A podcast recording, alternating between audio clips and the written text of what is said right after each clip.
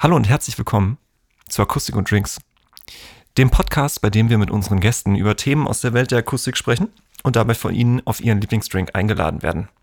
Mein Name ist Luis Gerken und mir gegenüber sitzt wie immer der geschmeidige Johannes Scheierde.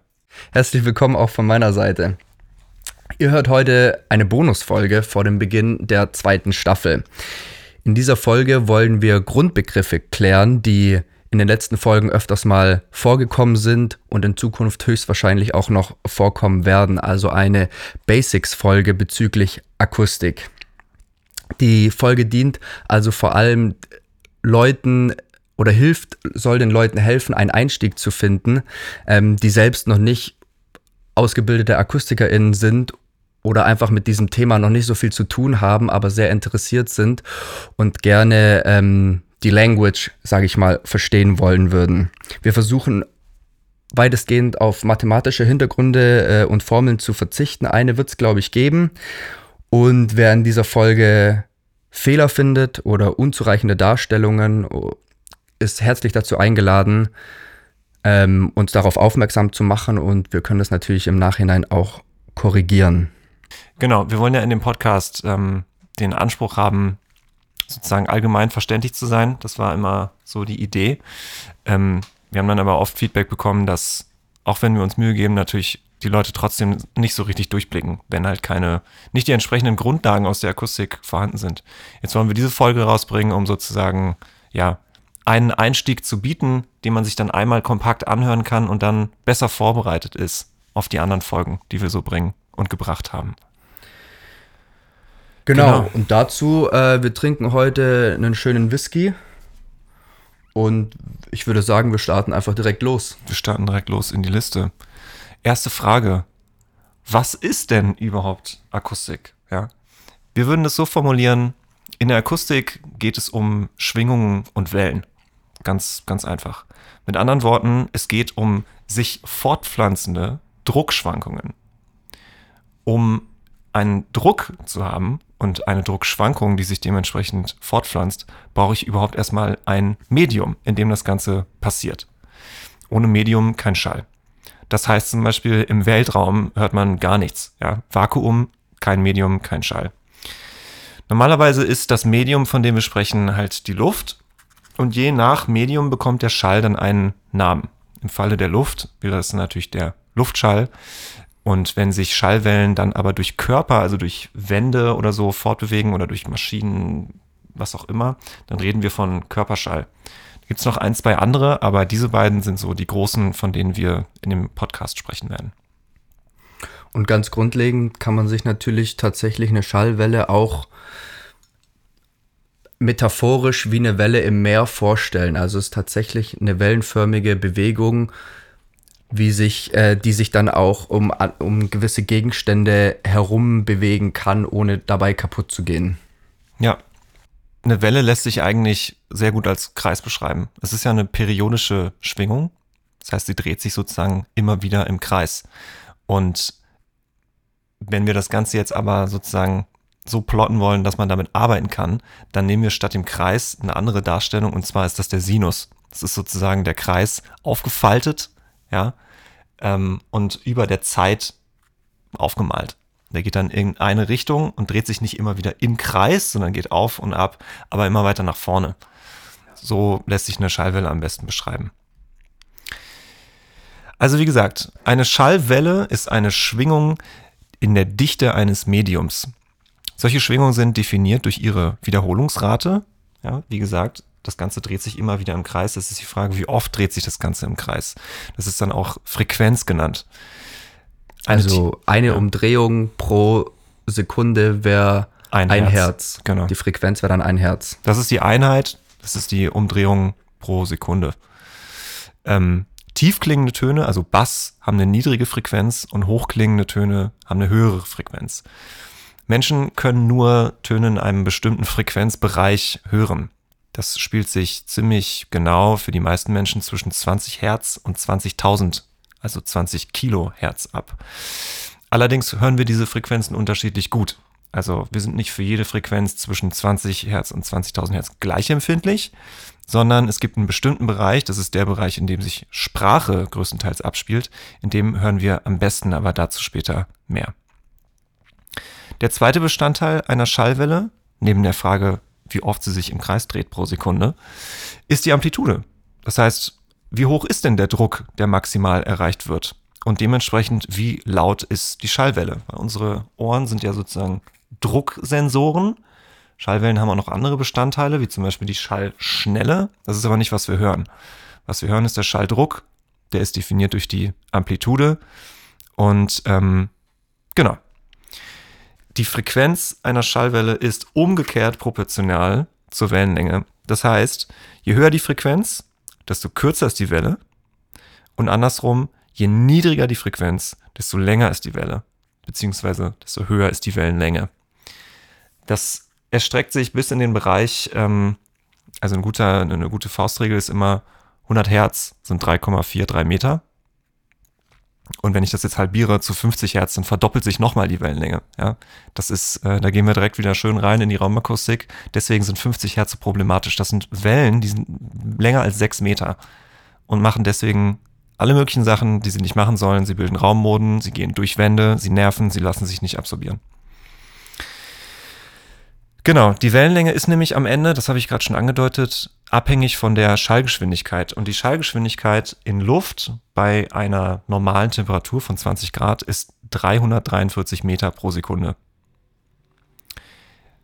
An dieser Stelle folgt die erste und einzige Formel, die sich gerne alle hinter die Ohren schreiben oder tätowieren lassen können. Lambda, also die Wellenlänge, ist gleich die Schallgeschwindigkeit geteilt durch die Frequenz. Das ist im Prinzip einfach der mathematische Ausdruck dafür, dass die beiden umgekehrt proportional zusammenhängen und die Schallgeschwindigkeit hier sozusagen als, als äh, bleibender Faktor drin ist. Könnten wir uns eigentlich so als Arschgeweih ja. hinten mal drauf tätowieren ja. oder so. Lambda auf die linke Arschbacke ist gleich irgendwo dazwischen oder auch nicht und C durch F auf die andere Arschbacke. Oder als mit so einem Anker mit diesem Schriftzug drauf, wo man so I love Mom draufschreibt, mit, mit, genau dieser Formel. I, I love Lambda ist gleich C durch F. Genau, also nochmal alle zusammen. Lambda ist gleich C durch F. Lambda, Lambda ist gleich C durch F. C. Und jetzt alle zusammen. Okay. Ja. Gleichzeitig gilt, jedes akustische Signal, also jedes zusammengesetzte Geräusch, kann zerlegt werden in eine Summe aus einzelnen periodischen Schwingungen, also Tönen. Das ähm, Prinzip nennt sich Superposition. Genau. Ähm, aus dem Superpositionsprinzip ergibt sich ja auch noch was anderes total Wichtiges. Ne? Also die Sache mit den Interferenzen. Wenn zwei Schallwellen an einem Punkt eintreffen, dann werden sie ja an dem Punkt, wenn sie dann kollidieren, werden sie sozusagen miteinander addiert. Und da wir ja von Druckschwankungen reden, kann sozusagen der aktuelle Druck sowohl positiv als auch negativ sein. Wenn jetzt zwei positive Drücke aufeinandertreffen, dann nennt man das konstruktive Interferenz. Sie addieren sich zusammen und werden in diesem Moment noch lauter. Oder im anderen Fall, wenn ein positiver Druck auf einen, auf einen negativen Druck trifft, dann ist das eine destruktive Interferenz und die beiden löschen sich aus. Diese Sache mit den Interferenzen, die ist nicht nur in der Raumakustik, also zum Beispiel bei Raummoden und irgendwelchen starken Reflexionen total wichtig, sondern darauf basiert übrigens auch die ganze Geschichte mit dem Noise Cancelling oder auch in der Übertragungstechnik, bei Antennen, bei Beamforming. Genau, aber ähm, Interferenzen sind wichtig, aber jetzt erstmal wieder zurück zu den Basics. Jetzt wollen wir erstmal schauen, wie sieht es denn überhaupt aus mit diesen dB, die alle benutzen in der Akustik und auch in der Veranstaltungstechnik und in der Audiotechnik und so weiter. Wieso benutzen wir Dezibel, wenn wir über Schall sprechen?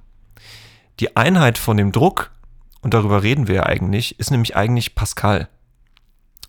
Also wieso sprechen wir nicht über den Schalldruck an sich, sondern über diesen sogenannten Schalldruckpegel? Und zwar ist es einfach praktischer, das zu benutzen. Es ginge auch über den Druck, aber es wäre halt nicht so geil. Die dB-Skala ist nämlich logarithmisch. Das heißt, dass ein viel größerer Zahlenbereich sozusagen sinnvoll verpackt und dargestellt werden kann, so dass es an unser Gehör angepasst wird. Unser Gehör und die ähm, empfundene Lautstärke funktionieren nämlich ebenfalls logarithmisch. Das gilt außerdem übrigens auch für viele andere Sinneseindrücke wie, wie Schmerz oder Hell, ähm, also Licht, Lichtwahrnehmung, Helligkeitsempfinden. Und das ist als Weber-Fechner-Gesetz bekannt. Also, wie, wie funktioniert das Ganze genau? Wenn ein Geräusch einen Schalldruckpegel von 0 dB aufweist, möchte man ja meinen, könnte man denken, dass einfach gar kein Schall da ist. 0 dB, kein Schall. Das stimmt aber nicht. Tatsächlich bezieht sich die dB-Skala immer auf einen Referenzwert. Und in diesem Fall ist der Referenzwert die für Menschen übliche Hörschwelle im wichtigsten Frequenzbereich. Das entspricht übrigens einem Schalldruck von 2 mal 10 hoch minus 5, also 0,00002 Pascal. Oder auch 20 Mikropascal. Davon ausgehend wird dann der Schalldruck, von dem wir sprechen, für jede weitere 6 dB verdoppelt. Das führt dann am Ende dazu, dass wir bei einem Pegel von 134 dB schließlich an der Schmerzschwelle angelangen. Und das dann entspricht dann 100 Pascal. Also ist, sagen wir mal, ein ganzes Stück mehr. Ähm, übliche Geräusche, von denen wir normalerweise sprechen, spielen sich aber eher so unterhalb von 100 dB, also unter 2 Pascal ab. Und jetzt ist, jetzt, jetzt kommt quasi der Punkt. Durch die Transformation in diese logarithmische dB-Skala haben wir den für Menschen üblicherweise hörbaren Bereich auf einen gut handelbaren und übersichtlichen Zahlenbereich übertragen, bei dem es einfach viel leichter fällt, auf einen Blick einzuschätzen, wie laut ein Geräusch sich anhört. Wir sprechen jetzt also, immer wenn wir über Geräusche reden, auf einen Bereich von schön von 0 bis 100 dB. Das sind Zahlen, mit denen man gut umgehen kann. Wenn das nicht geschehen wäre, dann würden wir über einen Bereich zwischen 20 und 2 Millionen Mikropascal sprechen. Und das wäre halt, das wäre halt Mist, ja. Das Problem ist sozusagen, dass unsere Ohren einen so abartig riesigen äh, Dynamikbereich haben, dass es einfach schwer ist, den in Zahlen irgendwie sinnvoll auszudrücken. Es ist nämlich so, der atmosphärische Druck hier auf der Erde, also ein Bar, ist etwas mehr als 100.000 Pascal. Und nochmal, unsere Hörschwelle liegt bei 20 Mikropascal. Das bedeutet, dass Schwankungen von gerade einmal 20 Milliardstel des atmosphärischen Drucks bereits von unserem Gehör als ganz leises Geräusch wahrgenommen werden können. Und das ist natürlich krass. So, als nächstes wollen wir in die Signalverarbeitung gehen. So ganz grundlegend muss man ja erstmal sich denken, okay, wir haben jetzt hier also irgendwelche Druckschwankungen, die durch die Gegend fliegen.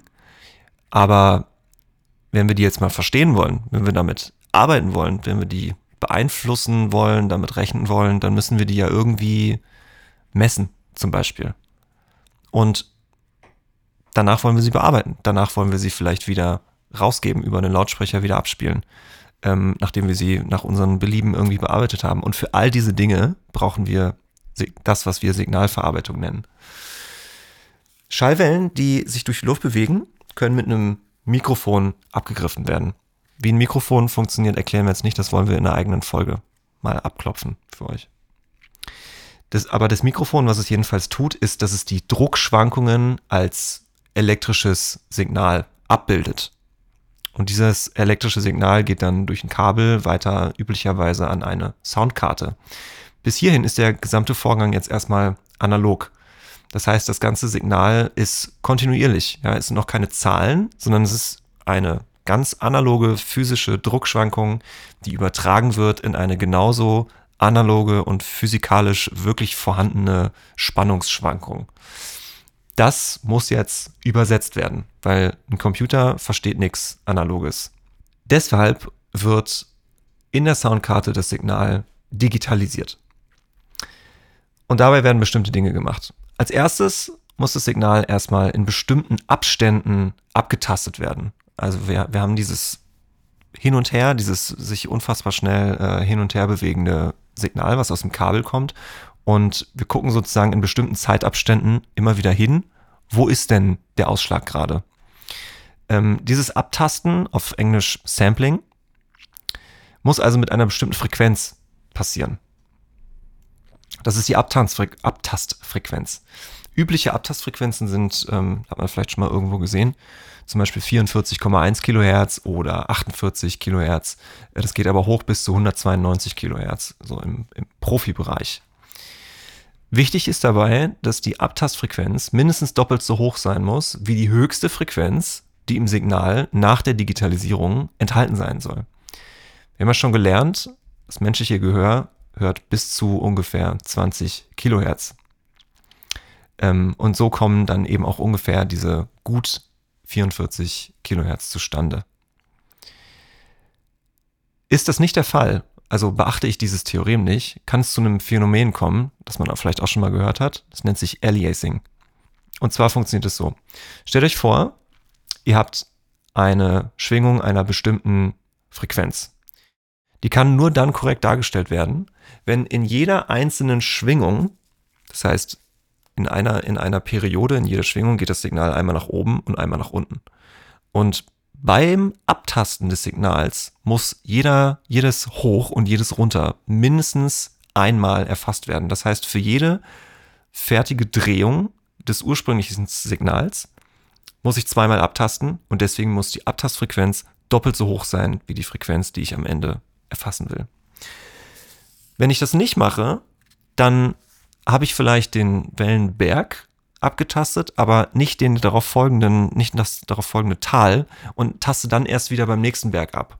Dann ist der Rechner natürlich äh, verwirrt und denkt sich, huch, ich habe hier ein komisches Signal, das ist die ganze Zeit nur positiv und denkt sich dann irgendwas Neues aus, das irgendwie mit diesen Informationen zusammenpasst, wodurch dann Frequenzen im letztendlichen Signal entstehen, die eigentlich nie da waren im ursprünglichen Signal. Man kann sich dieses Aliasing bildlich vorstellen wie so ein Moiré-Effekt, den man eventuell aus Videos mit aus digital aufgenommenen Videos kennt, wenn jemand oder Nachrichten oder sowas wenn jemand ein Hemd trägt, was sehr dünn gestreift ist und dann so eben Moiré-Effekte entstehen, dass man halt neue Muster sieht in diesem Streifenhemd, die eigentlich auf diesem Streifenhemd gar nicht da sind. Und das ist genau das Gleiche. Da ist die, die Abtastung der Bildfrequenz mit dem, ähm, äh, mit dem, mit dem Streifenhemd ähm, nicht erfüllt und deswegen entsteht ein neues Bild, was eigentlich gar nicht da ist. Jetzt könnte man sich natürlich denken, okay, wenn ich, wenn ich mir vorstelle, ich habe so eine analoge Welle, die ja unendlich fein aufgelöst ist und die geht erst hoch, so ein ganzer Halbkreis und danach geht sie wieder runter und ich taste die nur zweimal ab, dann geht doch total viel Information verloren. Tatsächlich funktionieren diese Vorgänge aber so, dass nach der Rückwandlung, wenn alles richtig gemacht wurde, das Signal zu 100% exakt wieder gleich des Signals ist, was am Anfang reingegangen ist. Da geht nichts verloren und die Reproduktion des ursprünglichen Signals funktioniert großartig. Und es ist ja auch, ich sag mal, nur in Anführungszeichen bei 20 Kilohertz oben. Also wenn man mit 44.1 abtastet und ich sag mal 100 Hertz damit abtastet, dann ist diese 100 Hertz Welle sehr viel öfters abgetastet als ja. zweimal pro Durchgang. Und obwohl sie nur zweimal abgetastet werden, abgetastet werden müsste. Es ist ähm, tatsächlich so, dass, dass fälschlicherweise der Eindruck entstehen kann, ja, bei, bei, bei diesem Sampling geht total viel Qualität und total viel ähm, Information verloren, aber da, tatsächlich geht da gar nichts verloren. Und ähm, digitaler, digitale Musik ist tatsächlich richtig gut. Wir haben jetzt über die Abtastung gesprochen. Also wie oft das Signal abgetastet wird. Bei jeder Abtastung wird dann aber natürlich der aktuelle Ausschlag ermittelt und der wird dann tatsächlich mit einer bestimmten Genauigkeit ermittelt und die muss verdammt genau sein. Das ist dann die Bittiefe. Übliche Werte für die Bittiefe sind zum Beispiel 16 oder 24 Bit. Das heißt, dass dann äh, die Amplitude mit einer Genauigkeit von jeweils entweder 2 hoch 16 oder 2 hoch 24 Stufen, das sind eine Menge Stufen, abgebildet werden können. Pro 1 Bit mehr verdoppelt sich der abbildbare Dynamikumfang um 6 dB. Das heißt also, bei einer Bittiefe von 16 Bit erhält man einen Dynamikumfang von 96 dB. Das bedeutet, dass der Unterschied zwischen dem leisesten und dem lautesten korrekt darstellbaren Signal oder Ton 96 dB sind. So wird also aus einem zeitlich kontinuierlichen Signal eine diskrete Abfolge von Werten. Signalverarbeitung im Audiobereich geht auch analog, wird heute aber natürlich nahezu ausschließlich digital gemacht. Das ist am Ende oft einfacher und eben auch günstiger. So, unser Signal ist jetzt digitalisiert und besteht aus Zahlen, aus Nullen und Einsen. am Ende.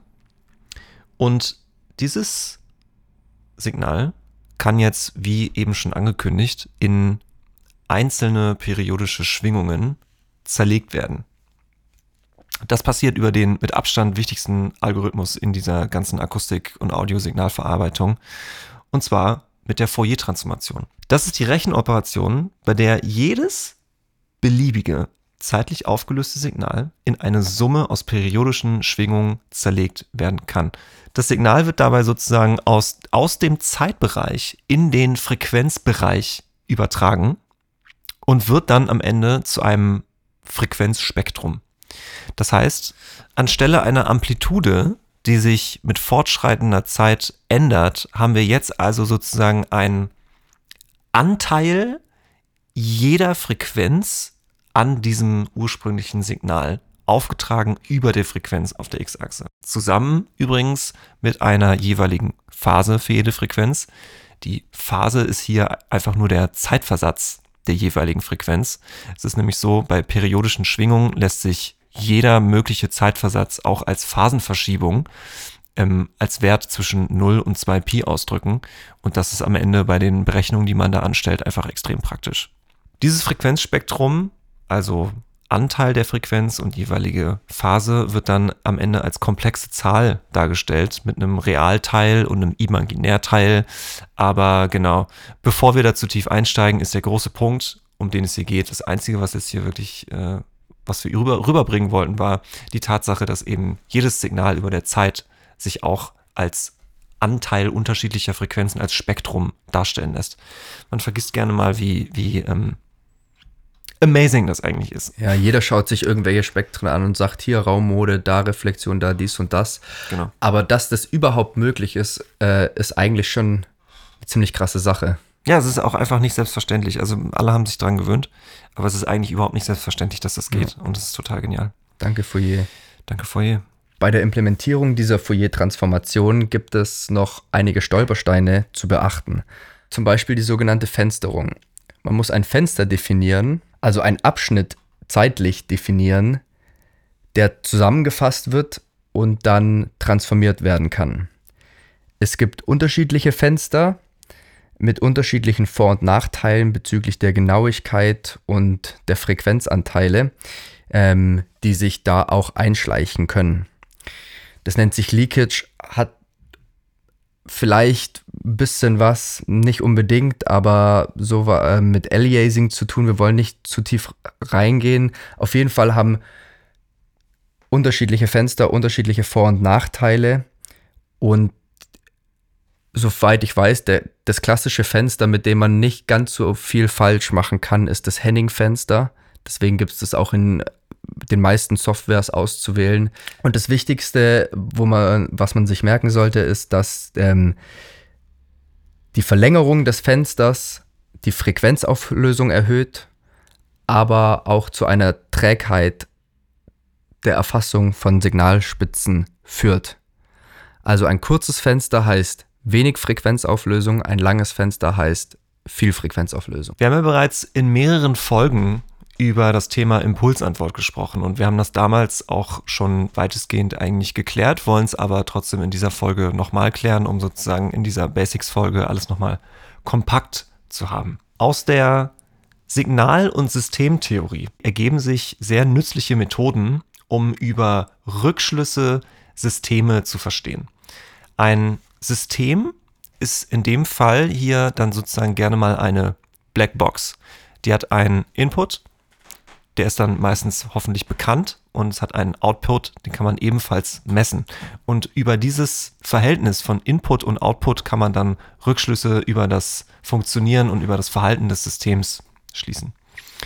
So ein System kann jeder mögliche Übertragungsweg sein. Also zum Beispiel irgendein Filter oder in, im Akustikbereich jetzt eine Telefonleitung oder ein Lautsprecher oder in unserem Kontext gerne auch mal ein Raum oder auch das menschliche Ohr. Ähm, Thema HRTF haben wir ja schon mehrmals drüber gesprochen. Beim Beispiel Raum, auf das wir uns jetzt mal konzentrieren wollen, bilden Input und Output jeweils ein Lautsprecher und ein Mikrofon in dem Raum. Zunächst erstmal, damit dieses ganze dieses ganze Denkkonstrukt überhaupt funktioniert und die Analysemethode funktioniert, ähm, werden bestimmte Anforderungen an das zu messende System gestellt. Und zwar muss das System zum einen linear sein und zum anderen zeitinvariant. Ähm, also auch linear und time invariant. Das wird dann als LTI-System üblicherweise zusammengefasst. Das bedeutet, ganz stark vereinfacht, wir hoffen, dass es so überhaupt korrekt ist, weil es so stark vereinfacht ist, bedeutet das, dass das Verhalten des Systems unabhängig vom Eingangssignal und vom Zeitpunkt ist. Das ist jetzt sozusagen maximal komprimiert, komprimiert was dieses LTI-System erfüllen muss. Also es ist egal, ob ich ein Eingangssignal oder ein anderes Eingangssignal oder beide Eingangssignale gleichzeitig reinschicke. Das Verhalten des Systems und das, was das System mit diesem Eingangssignal macht, muss immer gleich sein. Und zwar heute genauso wie morgen und immer dazwischen. Das heißt zeitinvariant. Wenn diese Voraussetzungen erfüllt sind, dann gilt Folgendes. Wenn ich am Eingang des Systems einen Impuls setze, dann bildet der entsprechende Output, den ich nach dem System messe, die ein eindeutige Impulsantwort. Ein eindeutig bedeutet, dass das System durch die Impulsantwort definiert wird und dass für jedes einzelne System exakt nur eine Impulsantwort existiert. Das funktioniert quasi wechselseitig. So, dieser Impuls, warum ein Impuls? Der wird am Input gesetzt und dieser sogenannte Impuls enthält alle Frequenzen. Jetzt gibt es unterschiedliche Möglichkeiten dafür, ein Signal zu generieren, das alle Frequenzen enthält. Das ist zum Beispiel einmal ähm, dieser, dieser genannte Impuls. Früher hat man das bei Raummessungen so gemacht, dass man versucht hat, einen Impuls anzunähern. Man hat sich eine Schreckschusspistole genommen oder man hat sich einen Luftballon genommen und hat den platzen lassen, um sozusagen einen unendlich kurzen Impuls, also fast schon eine Explosion zu generieren und somit den Raum ganz über die gesamte Frequenzbreite anzuregen. Heute macht man das aber nicht mehr so. Heute hat man ausreichend Rechenkapazität zur Verfügung, dass man ein etwas komplexeres Eingangssignal benutzen kann und dann damit viel bessere Ergebnisse erhält. Was man nämlich macht, ist, dass man sozusagen den Impuls in die Länge zieht. Man, äh, man generiert sich ein anderes Signal, wo auch alle Frequenzen drin sind, aber über einen viel, viel längeren Zeitraum. Das nennt sich dann, im Realitätsfall nennt sich das äh, ein exponentieller Sweep. Das ist sozusagen eine Schwingung mit einer bestimmten Frequenz und diese Frequenz wird dann über die Zeit erhöht. Bei einem exponentiellen Sweep ist es so, dass wir in jeder Oktave dieselbe Energie haben. Und wie sich so ein exponentieller Sweep anhört, das zeigen wir euch jetzt. Und jetzt spielen wir euch den Sweep etwas schneller und nochmal etwas schneller ab. Dadurch kann man dann hören, dass dieser Sweep, je schneller er abgespielt wird, tatsächlich auch diesen Impuls darstellen kann.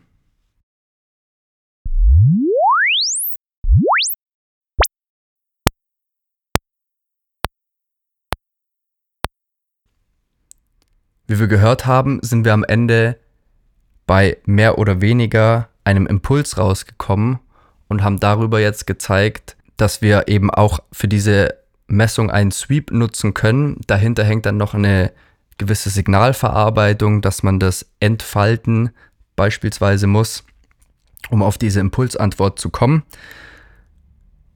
Aber man nutzt eben diesen Sweep, da er bei der Messung einige Vorteile gegenüber einem Impuls hat, zum Beispiel ähm, die Übersteuerung von einem Lautsprecher, weil man jede Frequenz, weil der Lautsprecher zu der zu der Zeit, wo er spielt, immer nur eine Frequenz abspielen muss. Das heißt, alle Energie kann in, diesen, in diese eine Frequenz einfließen. Dadurch kann man einen Signalrauschabstand bzw. den Abstand von dem Signal zu einem Nebengeräusch vergrößern und auch eine Übersteuerung des Lautsprechers, den man eben dann nutzt, vermeiden. Wenn die Impulsantwort eines Systems oder in unserem Fall eines Raumes bekannt ist, ist jetzt das Abgefahrene, dass jedes andere Signal mit dieser Impulsantwort gefaltet werden kann. Faltung ist eine mathematische Operation, die wir in den vergangenen Folgen als Verwursteln bezeichnet haben.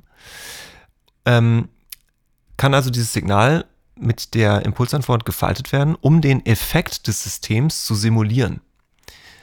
Das ist eine feine Sache, wenn man den Einfluss eines Raumes, man nennt das dann Auralisation, einfach digital generieren möchte. Dasselbe funktioniert auch, das haben wir auch schon erklärt, mit der HRTF. Wenn ich einmal die Ohren eines Menschen gemessen habe mit Mikrofonen in den Ohren oder über andere Wege, aber das ist so der einfachste, kann ich tatsächlich im Nachhinein Audiosignale generieren, die sich genau so anhören, als wäre es durch dieses System durchlaufen. Alles digital, ohne dieses System äh, überhaupt noch vor Ort zu haben. Hinzu kommt noch, dass sich diese Impulsantwort mit der eben schon beschriebenen und erklärten Fourier-Transformation wiederum verwandeln lässt in eine sogenannte Übertragungsfunktion. Das ist dann jetzt wieder sozusagen ähm, eine Linie, die nicht über der Zeit aufgetragen wird, sondern über den Frequenzen. Das heißt, ich kann den Bestandteil der einzelnen Frequenzen ablesen. Auch hier ähm, hat man sich gerne mal in der, in der Raumakustik hat man sich daran gewöhnt, dass man zum Beispiel an einer Arbeitsposition sich eine Übertragungsfunktion von seinem Lautsprecher zu sich selbst über der Frequenz auftragen lassen kann. Aber auch das funktioniert wieder nur über diese besondere Fourier-Transformation und äh, ist wie gesagt gar nicht mal so selbstverständlich und eigentlich echt genial, dass das geht. Dann noch interessant, ähm, wir wollen euch, wir wollen und können euch natürlich jetzt nicht alles erklären, was so generell beim Thema Signalverarbeitung passiert, aber eine Sache, die definitiv immer wieder vorkommt, ist äh, die Sache mit den Filtern, mit den grundlegenden Filtern. Davon wollen wir euch ganz kurz vorstellen. Ähm, Tiefpass, Hochpass und Bandpass. Diese Filter sind total elementar für, für alles in der Elektrotechnik, in der Audiotechnik ähm, und so weiter.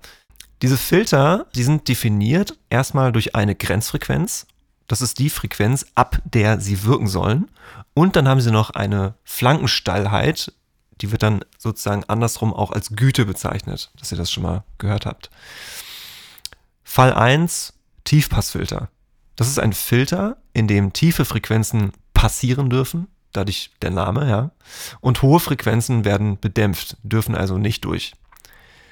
Andersrum, Hochpassfilter ist ein Filter, bei dem hohe Frequenzen passieren dürfen und tiefe Frequenzen bedämpft werden.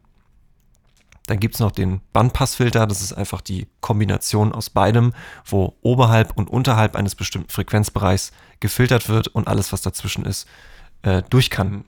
Die genannten Filter und alle Kombinationen aus ihnen werden im Audio- und Akustikbereich Equalizer genannt. Die verändern einfach den Frequenzgang eines Signals. Höhen weg, Tiefen weg und so weiter. So, jetzt wollen wir zum Schluss noch ein bisschen darüber sprechen, nach dem ganzen Technischen, über einen sehr wichtigen Punkt, und zwar, wie wir Menschen den Schall überhaupt hören und wahrnehmen. Ganz am Anfang haben wir schon darüber gesprochen, welche Frequenzen wir hören, aber jetzt nochmal mit ein bisschen mehr Tiefe dazu.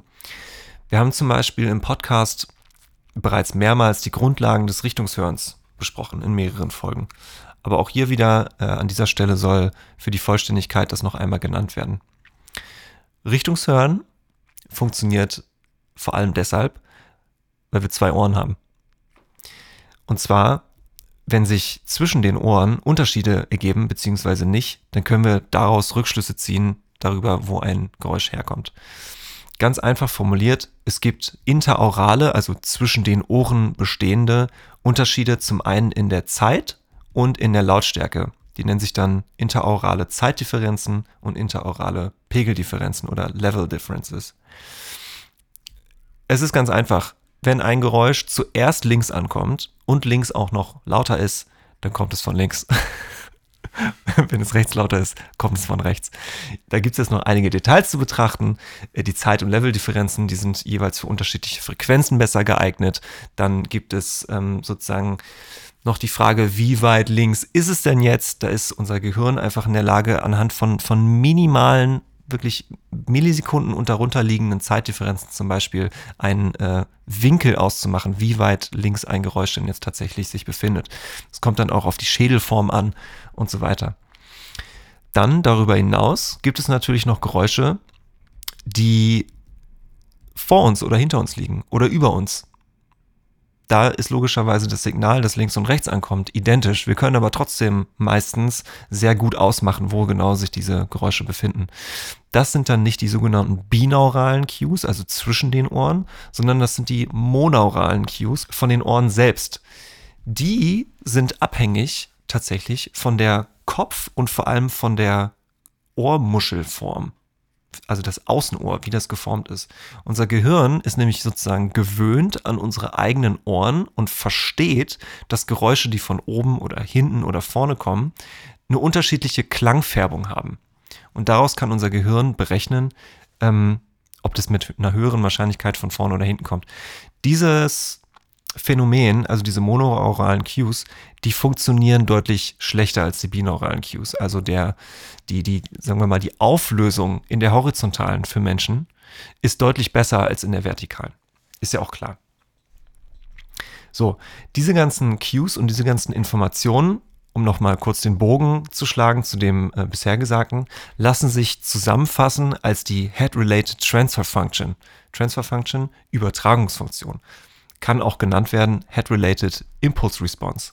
Es geht hier also darum, dass sozusagen dein Gehör als System verstanden werden kann, das gemessen werden kann, dann umgerechnet werden kann über die Fourier-Transformation und digital abgespeichert werden kann, um dann mit dieser digitalen HRTF, mit dieser Transfer Function, jedes beliebige Signal generieren zu können, was sich dann, wenn du dir Kopfhörer aufsetzt und es dir anhörst, genau so anhört, als würde es aus der jeweiligen Richtung kommen, in der damals diese Messung gemacht wurde. So funktionieren diese ganzen 3D-Audio-Geschichten auf, auf YouTube zum Beispiel, die man sich anhören kann, wo du dir Kopfhörer aufsetzt, Stereo-Kopfhörer, die nur links und rechts kennen, und trotzdem hört es sich so an, als würde hinter dir oder links von dir oder in einem Raum, in dem du dich gerade befindest, in einer bestimmten Entfernung irgendwo irgendjemand irgendwas zu dir sagen. Es funktioniert erstaunlich gut ähm, und basiert eben auf den ganzen ja, Rechenprozessen, die wir bis hierhin schon erklärt haben. Jetzt wollen wir noch mal ganz kurz klären, was denn genau passiert. Diese Schallwellen, die fliegen jetzt hier durch die Gegend und auf einmal höre ich die in meinem Kopf und kann verstehen, was gesagt wird. Also, die Schallwellen kommen durch den Gehörgang und treten auf das Trommelfell. Das Trommelfell wird so in Schwingung versetzt und über die Knochen im Mittelohr an das Innenohr übertragen. Das Innenohr, das ist die sogenannte Gehörschnecke oder auch die Cochlea auf Englisch. Und in dieser Hörschnecke befindet sich eingerollt die sogenannte Basilarmembran. Auf der Basilarmembran befinden sich dann wiederum die, die Härchen, also die Haarzellen, die dann das Gehörte weitergeben an das Gehirn. Aber das Besondere, um das es jetzt einmal kurz gehen soll, ist die Basilarmembran an sich.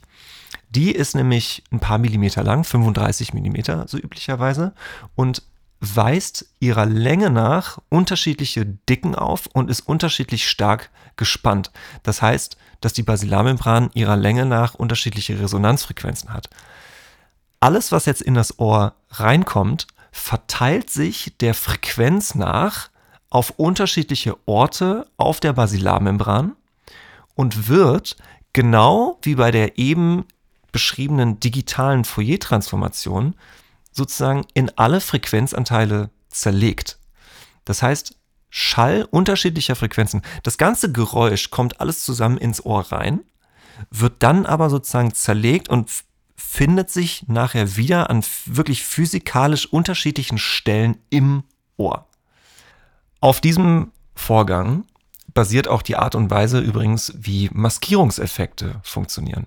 Maskierung nennt man, wenn ein Geräusch durch ein anderes verdeckt wird und dadurch überhaupt nicht mehr hörbar ist. Geräusche mit ähnlicher Frequenz maskieren sich gegenseitig sehr gut, aber Geräusche mit unterschiedlicher Frequenz weniger. Je größer der Abstand der Frequenzen zueinander ist, desto weniger effektiv ist diese Maskierung. Das kann man sich relativ intuitiv vorstellen. Wenn ich zwei Töne habe, die in mein Ohr kommen und die haben fast die gleiche Frequenz, dann verschwimmen die natürlich kann ich sie schlecht auseinanderhalten und wenn einer der beiden lauter ist, dann höre ich den anderen ja schnell einfach gar nicht mehr. Wenn ich aber einen Ton habe von einer sehr tiefen Frequenz, so ein tiefes Basswummern und dann nochmal so ein sehr, sehr hohes Fiepsen, dann kann das Wummern echt laut sein. das wird nur sehr wenig Einfluss darauf haben, wie gut ich dieses Fiepsen noch hören kann. Irgendwann, wenn das Wummern wirklich ohrenbetäubend wird, dann hat sich das auch erledigt. Ähm, aber sozusagen der Abstand der Frequenzen zueinander hat einen riesengroßen Einfluss darauf, wie gut ich die Frequenzen auseinanderhalten und äh, ja, noch, noch wahrnehmen kann. Übrigens auch hier an der Stelle interessant, Menschen mit einer Hörschädigung fällt dieses Auseinanderhalten der Frequenzen deutlich schwerer. Also Menschen mit Hörschädigung, die hören nicht nur leiser und dementsprechend ähm, schlechter, sondern sie haben auch große Schwierigkeiten, diese Frequenzen so sauber und klar zu trennen, wie es für ein gesundes Gehör noch üblich ist. Das führt dann im Ergebnis dazu, dass diese Menschen mit Gehörschädigung oft Schwierigkeiten haben, beispielsweise ähm, Sprache in einer lärmenden Umgebung zu verstehen, auch wenn die Sprache an sich durchaus laut genug ist, um sie zu verstehen. Es ist einfach problematisch, wenn Lärm einer, einer, einer ähnlichen Frequenz ebenfalls da ist, dann ist es für Gehörgeschädigte erstaunlich schwierig, sozusagen diese Quellen sauber zu trennen. Und das ist auch der Grund, weshalb das, was Hörgeräte machen, deutlich komplexer ist als einfach nur das Signal etwas lauter. Da sind noch tausend andere Sachen, die da passieren, um sozusagen diese sekundäre und weitere Gehörschädigung ebenfalls noch zu versuchen, ein bisschen äh, zu umgehen.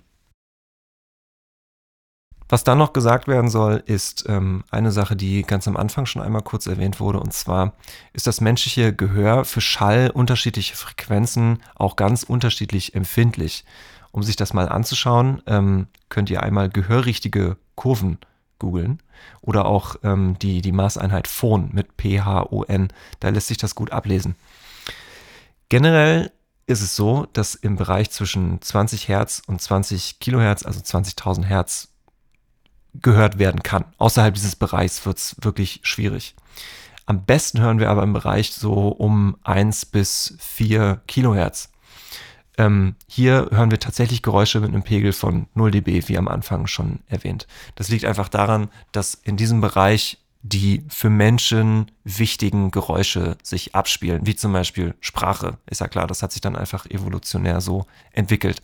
Fledermäuse zum Beispiel, die hören viel, viel höher das ergibt deshalb Sinn, weil Fledermäuse sich ja über Ultraschall orientieren. Deswegen müssen sie das hören. Wir nicht, deswegen hören wir es eher weniger. Um, das führt jetzt natürlich zu der Komplexität, dass sozusagen Geräusche, die denselben physikalischen Schalldruckpegel haben, sich für uns völlig unterschiedlich laut anhören. Und um das aber irgendwie vergleichbar zu machen, hat man sich bestimmte Lösungen überlegt. Ähm, zum Beispiel gibt es zum einen die psychoakustische Größe Phon, da sind wir wieder bei diesen gehörrichtigen Kurven. Ähm, was nämlich noch dazu kommt, interessanterweise, ist, dass der Unterschied in der Empfindlichkeit für die einzelnen Frequenzen von uns sich wiederum verändert in Abhängigkeit davon, wie laut diese Geräusche abgespielt werden ist es so, je leiser das Geräusch, desto höher ist der Unterschied in der Empfindlichkeit bei uns. Wenn die Geräusche dann aber alle sozusagen immer lauter werden, dann macht es auch für uns einen weniger großen Unterschied, von welcher Frequenz das Geräusch jetzt ist. Glaube ich ein bisschen verwirrend, wenn man sich dieses Bild aber einmal angeguckt hat, was ich meine mit den gehörrichtigen Kurven, dann versteht man sofort, was ich damit meine. Zuletzt sei dazu noch gesagt, dass äh, Phone halt kein Mensch benutzt, außer jetzt irgendwie Leute, die wirklich in der Psychoakustik arbeiten. Was aber stattdessen sehr weit verbreitet ist, ist der sogenannte A-bewertete Schalldruckpegel. Der schreibt sich dB in Klammern großes A. Dieser entspricht nämlich der gehörrichtigen Kurve von 40 Phon. Das heißt, jeder Sinus, der 40 dBA laut ist, hört sich für uns genau gleich laut an egal welche Frequenz er hat. Und das ist sozusagen, das ist wirklich wichtig. Ne? Also zum Vergleich, ein Sinus von 50 Hertz mit einem Schalldruckpegel von 40 dB normal ist für uns überhaupt nicht zu hören, weil wir einfach bei 50 Hertz nicht sonderlich empfindliche Ohren haben. Das heißt, das wäre total verwirrend, wenn es jetzt darum geht, wie wir Schall wahrnehmen, von diesem normalen Schalldruckpegel zu sprechen. Wenn wir aber von 40 dBA sprechen, dann wissen wir, okay, 40 dBA bei 50 Hertz ist genau dasselbe wie 40 dBA bei 1000 Hertz oder bei 20.000 Hertz oder wo auch immer. Ähm, das ist der Grund, dass vor allem zum Beispiel jetzt Schallpegelmessgeräte ihre Ergebnisse normalerweise immer in dBA liefern. Ähm, jetzt habt ihr verstanden, was das zu bedeuten hat und vor allem auch erstmal ganz grundlegend wichtig, DBA ist was völlig anderes als DB normal. Ja, ich hoffe, wir konnten euch an das Thema ein bisschen heranführen, einige Grundlagen liefern, hauptsächlich der Louis. Ähm, wie ich finde, kann Louis sehr gut Zusammenhänge einfach und schön erklären, weswegen er auch den größten Teil dieser Folge übernommen hat. Ich finde, er macht das sehr gut. Ich glaube, ihr findet das Gleiche, weil it's only facts. Sonst, sonst hättet ihr schon weggeschaltet wahrscheinlich. Genau, sonst würdet ihr mich jetzt nicht mehr am Ende quatschen hören. Und ja, wie nochmal eingangs gesagt, wenn es irgendwas gibt, ähm, was wir falsch gesagt haben, was wir unzureichend genau gesagt haben, melde das gerne bei uns. Wir tragen das gerne nach. Unbedingt. Ich bin mir sicher, dass ich mindestens ein, zwei Sachen gesagt habe, die wahrscheinlich vielleicht nicht gleich falsch, aber sagen wir mal, wenn man es ernst nimmt, nicht ganz richtig sind. Oder Weil, einfach vielleicht etwas ungenau. Ja. Und es sei nochmal gesagt, schaut gerne, wenn es euch interessiert, in die Show Notes. Wir werden zu all dem, was wir erzählt haben, auch möglichst viele Links ähm, oder Quellen reinpacken, dass ihr das auch vielleicht nochmal nachlesen könnt oder euch auch nochmal genauer angucken könnt. Und damit gönne ich mir heute den Satz, bevor wir uns verquatschen. Ja, genau, bevor wir uns verquatschen. Auf Wiederhören. Tschüss. Ciao.